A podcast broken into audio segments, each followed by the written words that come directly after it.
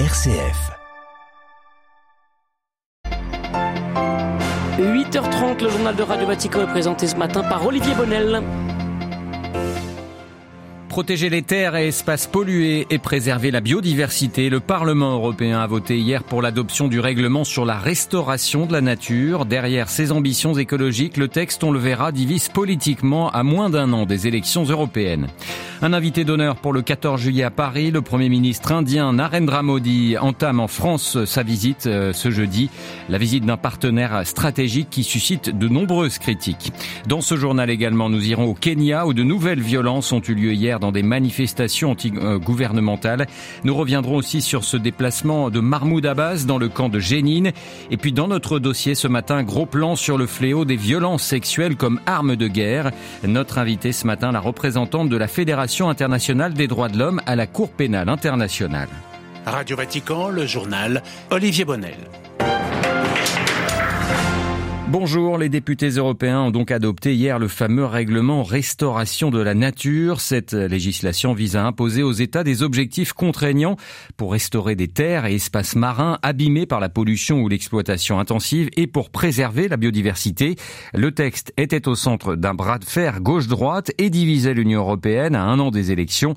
Des deux côtés de l'hémicycle en ont fait un combat symbolique qui oppose environnement et agriculture.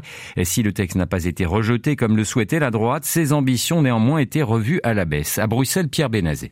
Le bras de fer se solde par l'échec des conservateurs. Ils ne réussissent pas leur pari d'enterrer le règlement au nom de la sécurité alimentaire ou de la survie des exploitations les plus petites. Malgré tout, le texte Restauration de la nature adopté par le Parlement européen dilue en partie les propositions initiales de la Commission européenne. La bataille politique a coûté la vie au rapport parlementaire qui renforçait les ambitions du règlement. Les députés ont en fait validé un compromis proposé par les centristes puisqu'ils ont adopté quasiment le même texte que les 27 gouvernements.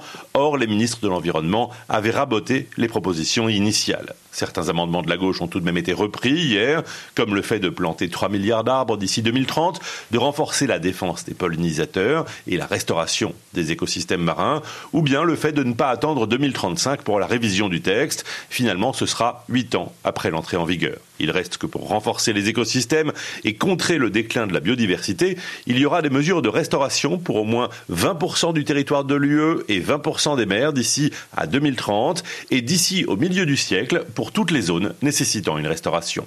Pierre Benazet, Bruxelles, RFI pour Radio Vatican.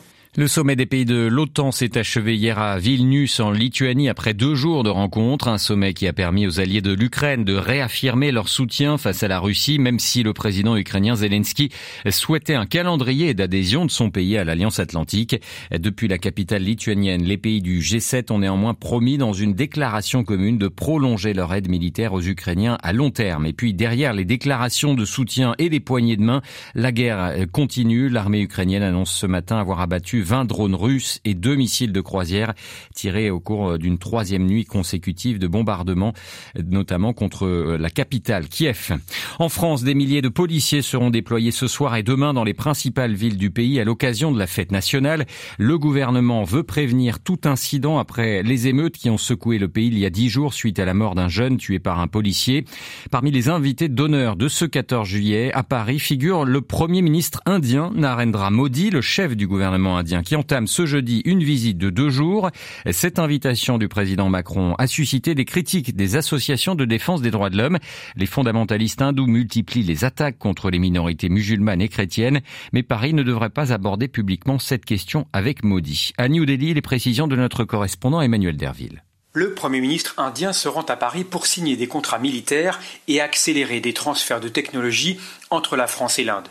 Les deux pays pourraient signer un accord cadre sur la vente de 26 avions de combat Rafale pour la marine indienne, ainsi que trois sous-marins.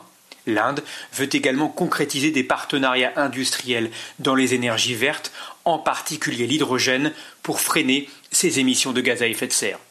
Les entreprises et le gouvernement français tablent sur plusieurs milliards d'euros de retombées financières, et alors que la guerre en Ukraine se poursuit, Paris veut ménager l'Inde et persuader le gouvernement maudit de prendre ses distances avec Moscou. Dans ce contexte, les violations des droits de l'homme ne seront pas évoquées, les attaques contre la communauté chrétienne se multiplient, un rapport du Forum chrétien uni, une ONG locale, a recensé plus de 400 affaires cette année presque quatre fois plus en dix ans. New Delhi, Emmanuel Derville pour Radio Vatican.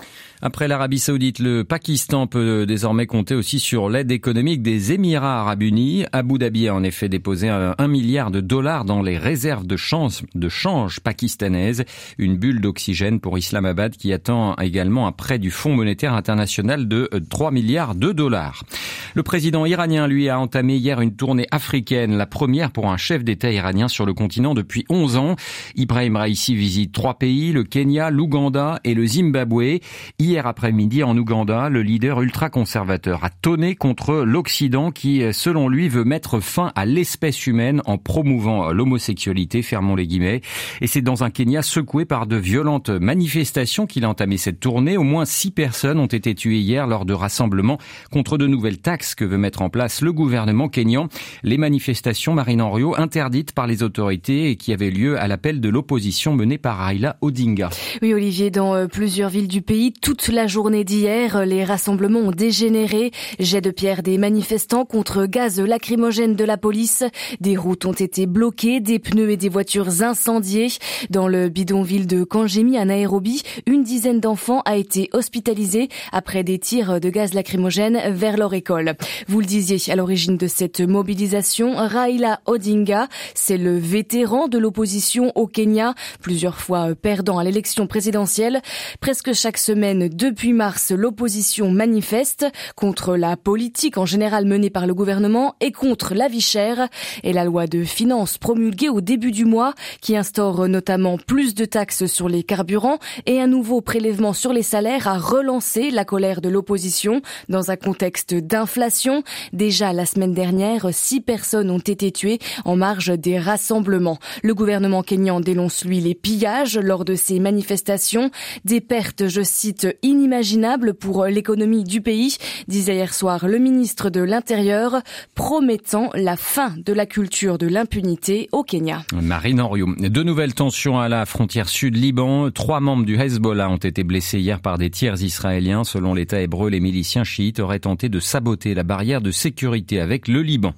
Une visite rare hier à Jénine en Cisjordanie, celle du président de l'autorité palestinienne, Mahmoud Abbas. Son dernier déplacement sur place remonte en effet à 2012. Cette visite a lieu à l'heure où l'escalade israélienne se fait de plus en plus violente dans toute la Cisjordanie et en particulier contre le camp de réfugiés de Jenin où la dernière incursion militaire a fait 12 morts et une centaine de blessés, des civils en majorité. À Jérusalem, Valérie Ferron. C'est au milieu d'une foule compacte et en présence de nombreux officiels que le président Abbas a salué le courage et la résilience des habitants du camp de réfugiés de Jénine, qualifié d'icône du combat face à l'agression israélienne, tout en rendant honneur aux combattants tués lors de la dernière opération militaire israélienne. Il a insisté sur une lutte basée sur la résilience et la patience, assurant que pour chaque arbre détruit par la puissance occupante, des milliers seront replantés. Le dirigeant palestinien a également réaffirmé l'unité nationale autour de l'autorité comme institution étatique garantissant la loi et l'ordre public. Il a enfin promis une reconstruction rapide des centaines de maisons et des infrastructures détruites par l'armée israélienne grâce aux contributions de divers pays, dont les Émirats et l'Algérie. Si le président Abbas a été bien accueilli à Jénine, son discours ne devrait cependant pas avoir de réelle influence sur une partie de la jeunesse, convaincue, elle, 30 ans après les accords de paix d'Oslo, que seule la lutte armée viendra à bout de l'occupation israélienne. Jérusalem, Valérie Ferron, Radio Vatican. Une journée sous haute tension en Thaïlande où une session s'est ouverte ce matin pour euh, désigner le futur Premier ministre du Royaume. Le vainqueur des élections législatives du mois de mai, Pita Limjamroet, est candidat, mais la commission électorale a demandé à le suspendre de ses fonctions pour des irrégularités pendant la campagne. Leader du parti Move Forward, Pita incarne une alternative à l'armée thaïlandaise qui a dominé le paysage politique depuis près de dix ans.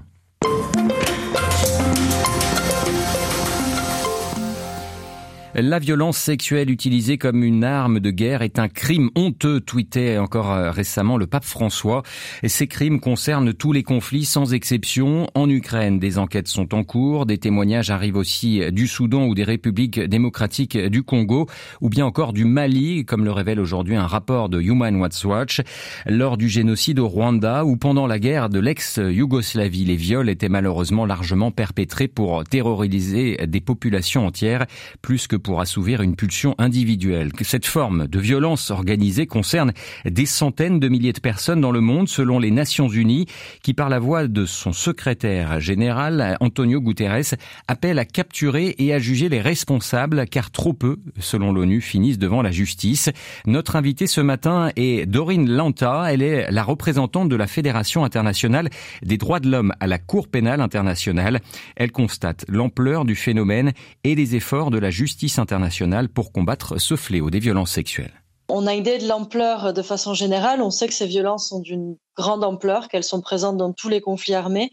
Euh, elles sont partout et aux mains de tous les acteurs.